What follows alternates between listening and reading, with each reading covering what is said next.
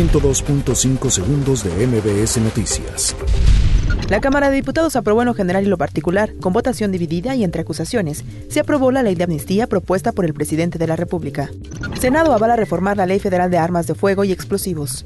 Santiago Nieto, titular de la Unidad de Inteligencia Financiera de la Secretaría de Hacienda, informó que 11 cuentas bancarias relacionadas con Genaro García Luna, exsecretario de Seguridad, durante el sexenio de Felipe Calderón, fueron congeladas.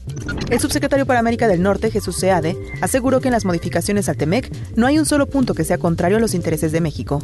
El Instituto Nacional Electoral, INE, mantendrá multas a Morena, aunque haya renunciado al 75% de las prerrogativas.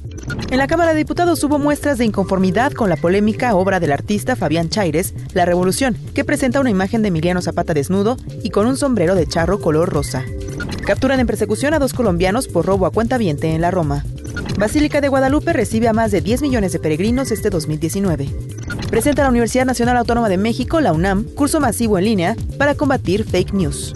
102.5 segundos de MBS Noticias.